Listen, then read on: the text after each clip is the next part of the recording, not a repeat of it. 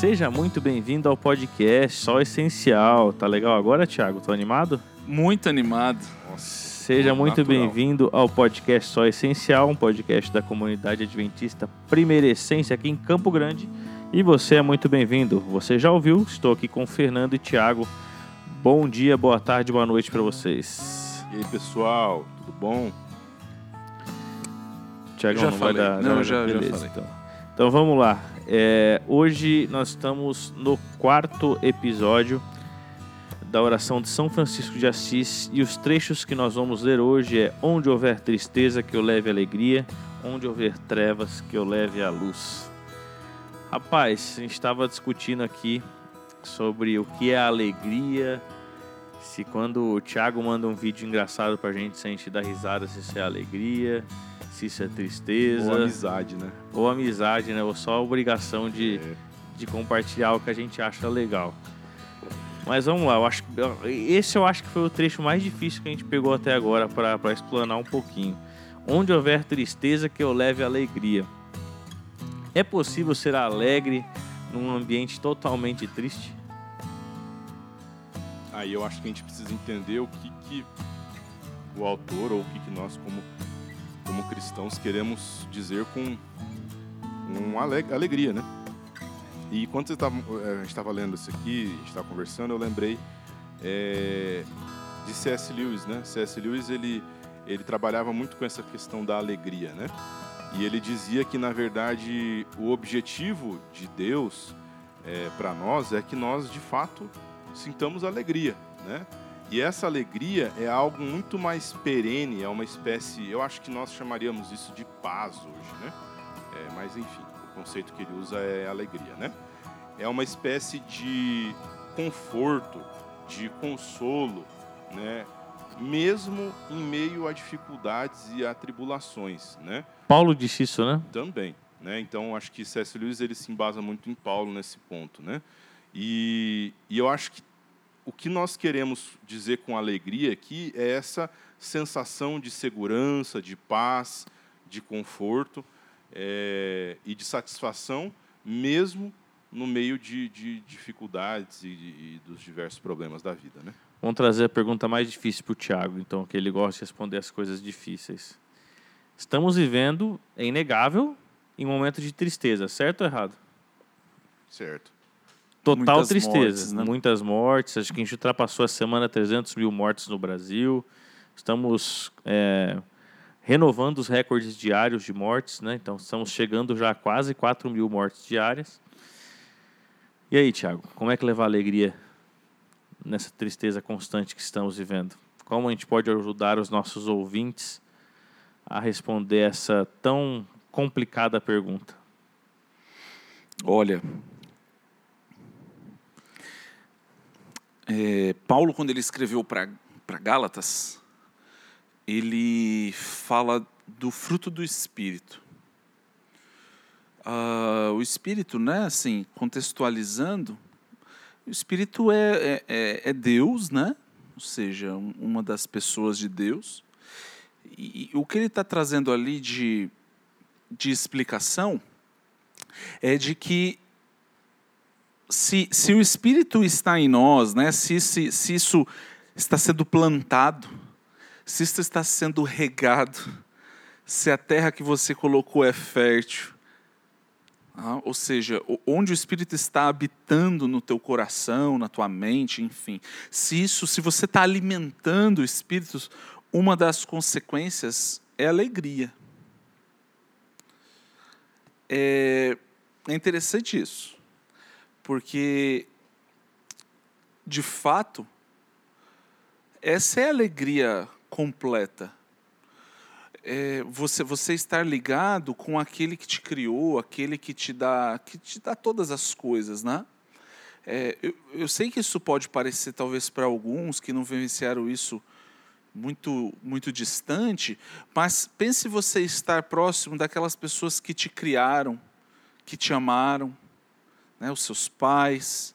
Se por um acaso os seus pais não eram essas pessoas, porque infelizmente para muitos os pais não são essas pessoas que trouxeram afeto, carinho, né, amor. Mas, enfim, espero Deus que alguém tenha esse, esse sentido para você, ouvinte, né? É, então, assim, esse sentimento é o mesmo sentimento quando você conhece Deus. Então, de fato, a, a, essa, essa alegria vem disso. Agora, existe também, é, eu até ouvi essa semana passada, um, comentarista esportivo até citando o polianismo, né?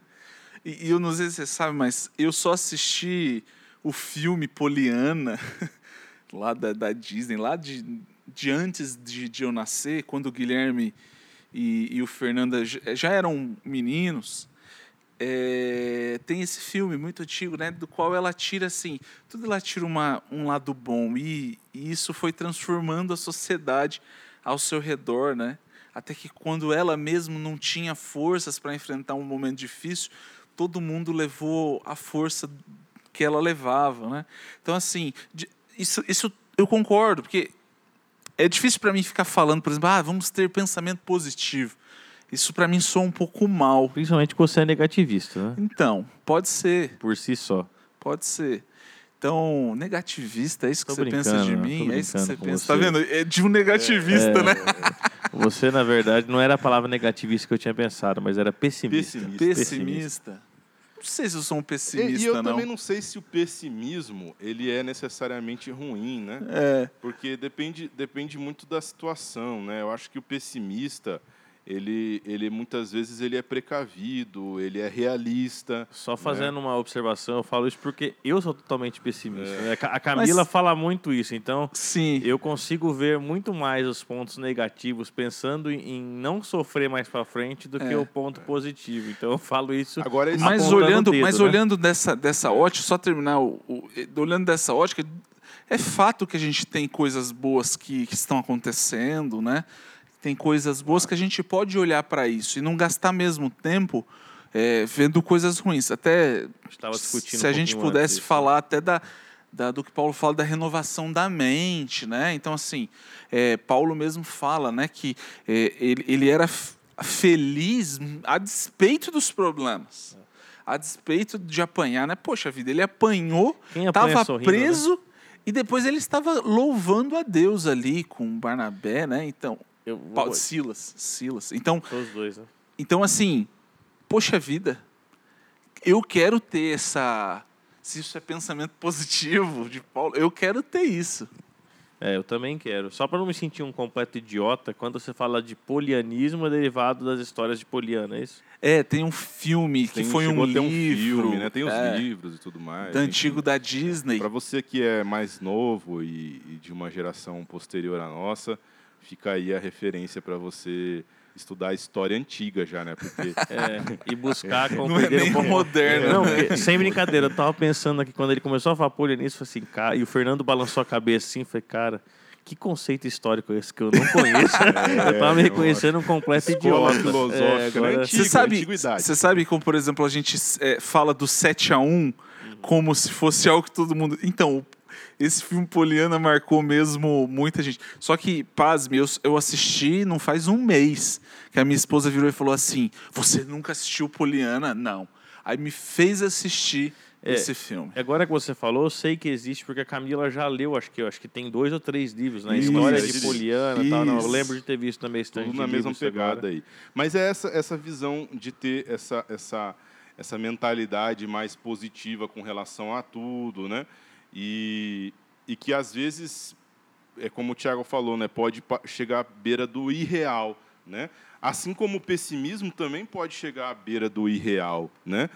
É, e, mas eu concordo com o Tiago. Né? Existe um aspecto que a Bíblia chama de alegria que que é algo sobrenatural. É independente da. É independente coisas. disso, né? É independente de você ser mais pessimista ou mais é, é, com a mentalidade de otimismo, tal. Independente disso, você tem essa alegria que, é, vamos dizer assim, que é uma coisa, uma operação do Espírito Santo que a, que a Bíblia coloca, né? E é uma paz que muitas pessoas na Bíblia experimentaram na certeza de o que eu acho que tem algumas coisas né, que a gente pode falar. certeza de que o que elas estavam fazendo era o certo. Então, esse é um ponto. Então, Independente das consequências. Exato, exatamente. Então, eu- Lembrando eu mais uma vez os certo. mártires, né? Isso. Que morriam mártires. muito. Nós temos contexto histórico que muitos morriam cantando, né? Sendo Pronto, queimados então, cantando, né? Exatamente. Então você tem esse exemplo, você, eu sei o que, que eu estou fazendo é o certo, independente do que eu estou passando agora, então me dá essa paz. É, e também eu, eu vejo que existe na Bíblia, no pensamento bíblico, principalmente Paulo, que é quem escreveu a maior parte do, do Novo Testamento, essa reflexão constante na esperança da volta de Jesus, na certeza que ele tinha que Cristo iria voltar é, e que aquilo que ele estava passando, ele fala isso muito, muito bem claro, né? Aquilo que ele estava passando é, é, não, era, não era nem comparável ao que ele iria experimentar quando Jesus voltasse, né? A ponto dele dizer que a morte seria lucro para ele, É, né? então, então você vê, é- é uma, uma certeza, não é nem mais só uma esperança, né? É uma certeza assim firme e inabalável de que o que ele estava fazendo era certo e de que aquilo que ele estava fazendo, independente das consequências, o final daquele caminho era a volta de Jesus, não era a morte, era a volta de Jesus. Isso que é le- legal, entendeu? E vamos lá. É possível hoje nós experimentarmos essa paz que excede todo entendimento? Rapaz, eu acho que se não fosse possível, hum, Jesus não estaria pedindo para a gente experimentar, né?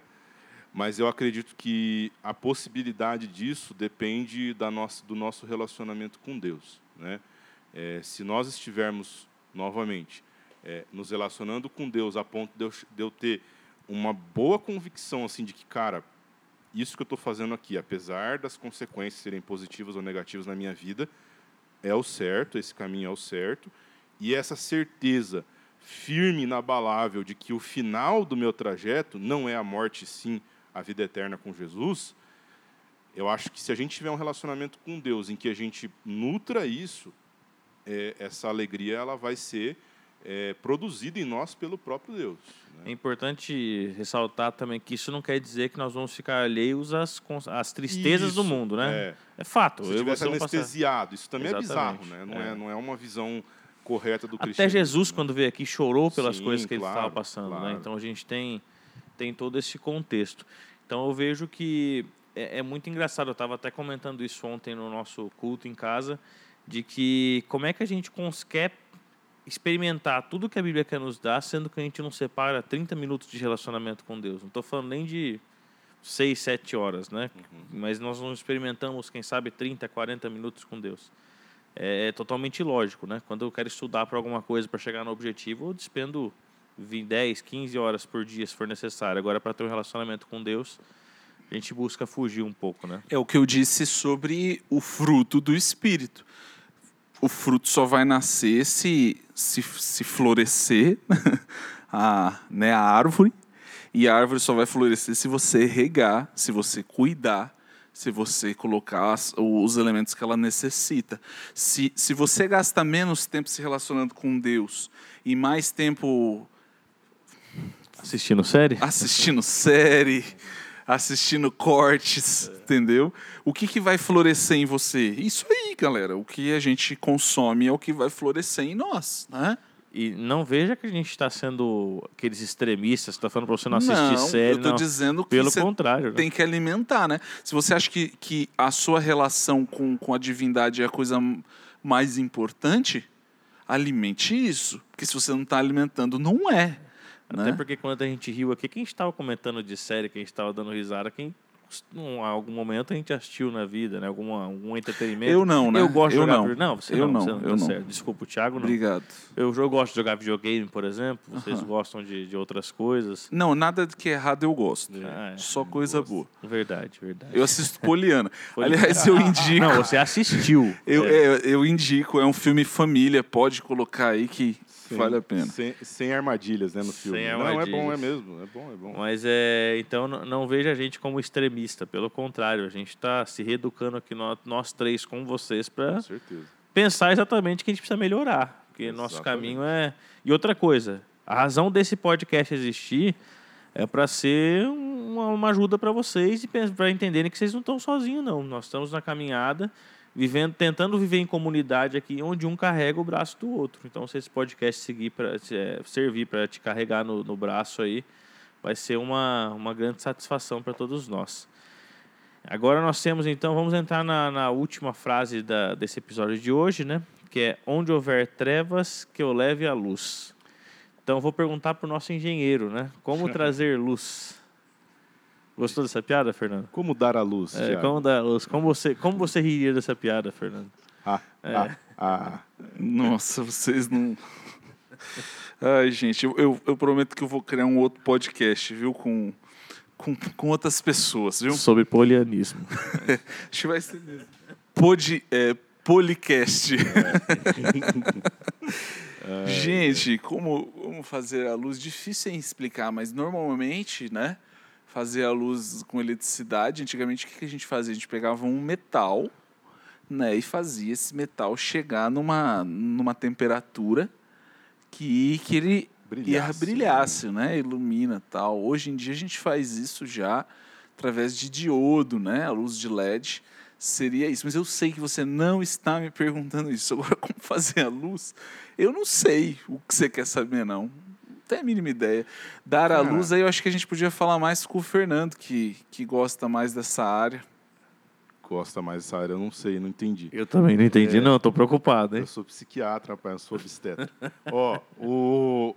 Cara, mas assim, eu tava pensando aqui, até a gente tá, chegou a comentar aqui, que eu acho que é, é legal a gente trabalhar é, e trazer para o público aí, a mente do público, para a alegoria da caverna de Platão. Né? Quem nunca ouviu essa história aí nas aulas de filosofia Foi lá do obrigado, ensino médio, se você não é, gostou. Talvez ouviu de, de, de muito rápido, não pensou, direito, mas essa, essa alegoria da caverna, ou a, ou a parábola da caverna, está lá no livro A República, de Platão.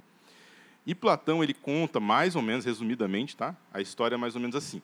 É, imagine que as pessoas, tem, tem um grupo de pessoas que são acorrentadas numa caverna, de costas para a entrada da caverna. Elas estão olhando para uma espécie de um anteparo para a parede da caverna, que pega só o, o raio de luz que vem da, da entrada da caverna.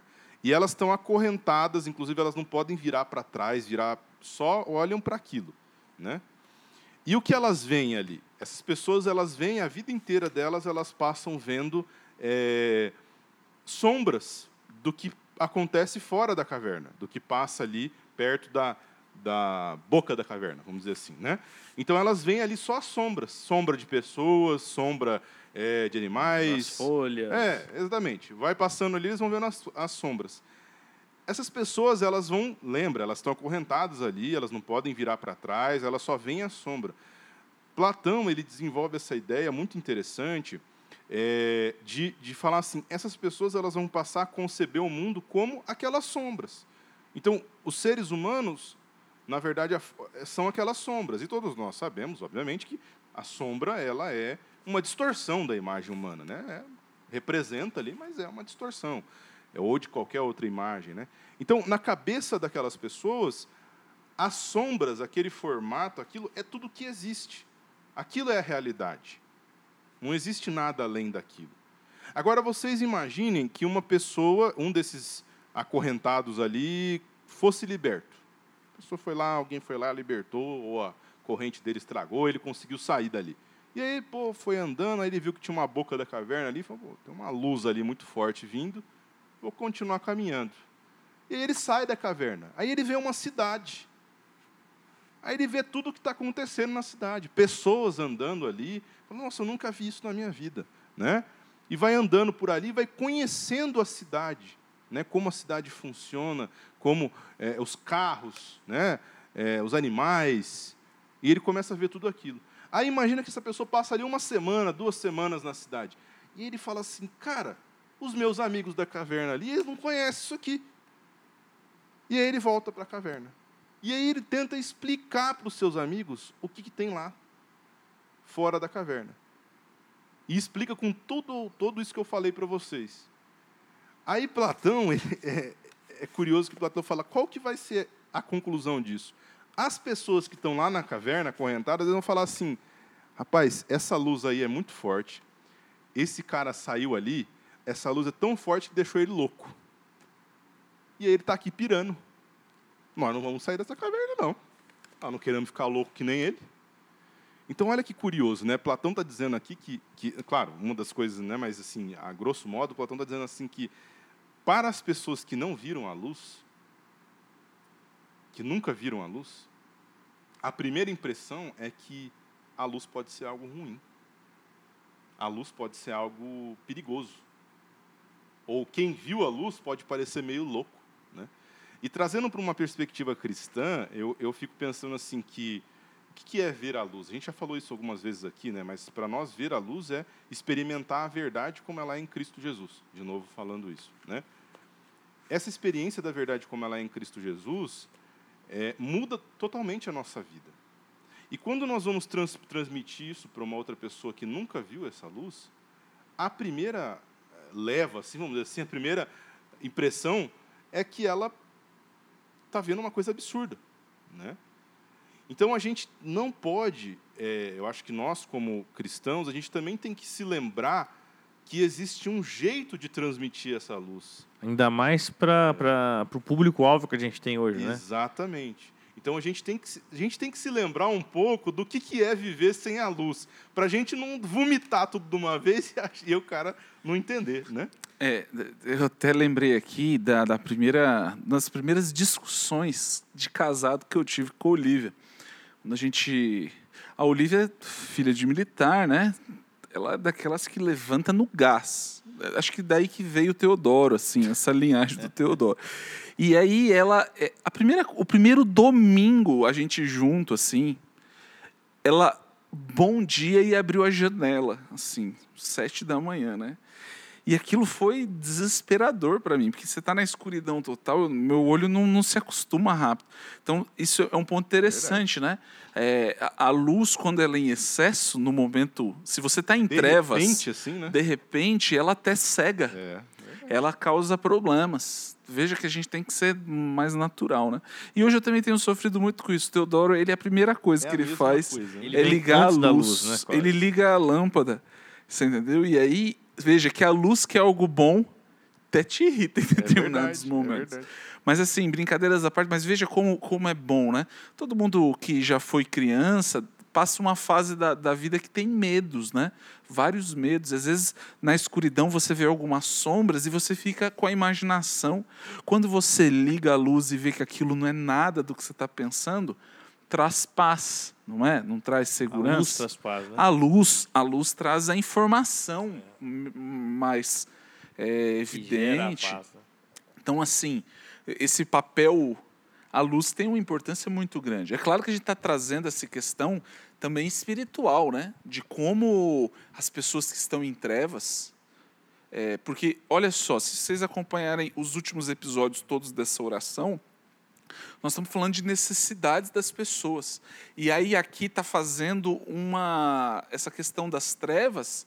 Eu acho que é um dos mais espirituais, né? Dos pontos é o mais assim é, filosófico até para dizer, né? Ele é menos direto porque em teoria não precisaria, mas na, de forma prática a luz é importante demais, pro, tanto para o dia a dia quanto nessa questão espiritual.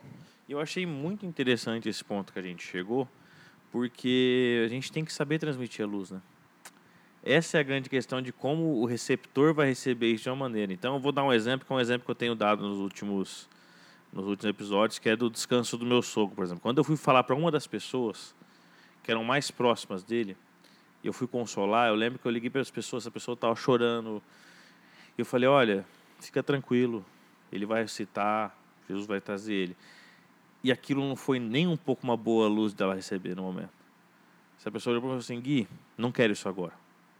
Eu não quero entender agora. Seja, a maneira que eu transmiti a luz naquele momento não foi suficiente não foi, ela foi capaz de trazer irritação aos olhos até um pouco para depois compreender. E hoje nós vivemos numa época, a nossa comunidade se preza a ser, é, a ser sensível à pós-modernidade, o que nos faz entender o público-alvo que a gente tem. Né? Que hoje em dia, no, principalmente se comparado à época do meu avô, por exemplo, era muito. O meu avô falava as verdades e, e transmitia a luz de uma maneira muito mais direta e que hoje seria ineficaz. para todos é, o que a gente discutiu no último episódio sobre a verdade e tudo. A luz transmitida de uma maneira, ela fica muito mais ineficaz. Então eu vejo que o nosso, a nossa grande questão nessa pergunta é como eu vou transmitir a luz nessas trevas? Uhum. Qual o mecanismo? É, como é que eu devo fazer isso? Isso tem uma, isso tem uma fórmula exata, Feira, ou vai depender das pessoas? O que, que você acha? Cara, e o primeiro ponto que eu gostaria de falar, você estava comentando aí sobre a sua experiência, a primeira coisa que veio na minha cabeça aqui, quando estava falando, é o seguinte, a gente tem que lembrar que o nosso papel, ele não é de apenas transmitir a luz, a, a, ou, ou, descrever como é a vida na luz, né? como diria é, Platão. O nosso papel é convidar as pessoas para experimentar e desfrutar da vida na luz. Então esse é o primeiro, o objetivo maior de todo o ministério cristão, de todo o exercício cristão, é isso, né? E eu lembro um pouco da de Isaías no capítulo 60, verso 1, que lá pelas tantas e em vários momentos Isaías comenta isso, né? Isaías fala assim: Levante-se, ó Jerusalém, que a sua luz brilhe, para que todos a vejam, pois sobre você se levanta e reluz a glória do Senhor. Verso 2: Trevas escuras como a noite cobrem as nações da terra, mas sobre você se levanta e se manifesta a glória do Senhor.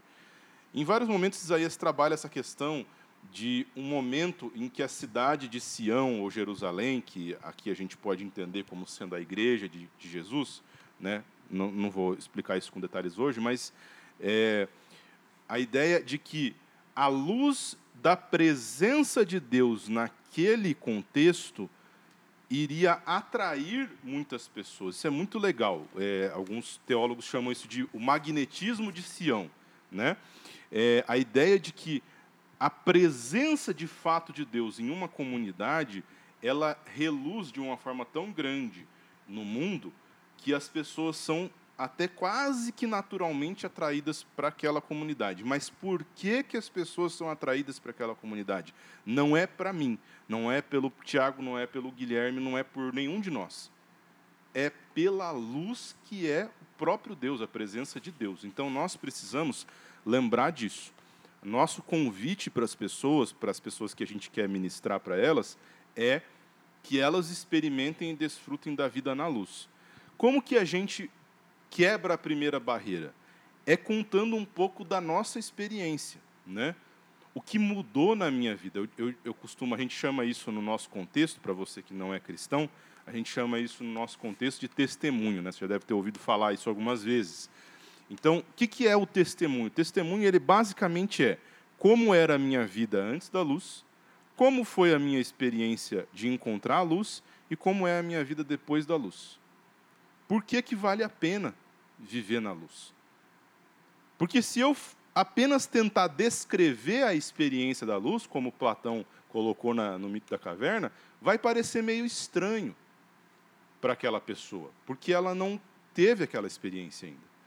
Agora, quando eu coloco para ela o que mudou na minha vida com aquela experiência, por que, que é importante, por que, que, é, que foi válido para mim, né? E, e, melhor, né? não só o falar, mas mostrar para aquela pessoa de forma prática na minha vida que eu realmente estou vivendo na luz e que aquilo vale a pena, quando eu faço isso, eu estou cutucando aquela pessoa para, hum, quem sabe eu posso sair dessas correntes aqui e tentar passear ali lá fora da caverna, entendeu? Então eu acho que é uma, é uma, é uma, uma tentativa de produzir essa curiosidade, esse desejo na pessoa. Claro que isso, no final das contas, é, é é, sem o Espírito Santo agindo, nada disso vai ser possível. E mas, é uma escolha individual claro, também. também, né? Então, mas eu acho que o nosso papel enquanto cristãos é isso, é dar o testemunho, que significa justamente isso, é tentar demonstrar para aquela pessoa por que, que foi valioso para você aquela experiência, é, e tentar demonstrar isso de forma prática, mais do que palavras. Relacionamento, né? É, 100%. Exatamente. Então é isso aí, gente. Muito obrigado por participar desse nosso novo episódio. Estamos agora encaminhando para o final dessa série e já estamos pensando nos próximos episódios com o que faremos. Mas que você possa não só participar dessa luz, mas conseguir transmitir o que é viver nessa luz para outras pessoas e assim convidar outros para o convívio com Cristo. Que Deus te abençoe, que você tenha uma boa semana e que você possa aproveitar esses essas, essas conversas nossas. Eu não ouso nem dizer que são ensinamentos, né? mas essas discussões nossas aqui. E perdoe-nos as brincadeiras, né? Valeu, gente. Um abraço. Falou. Falou!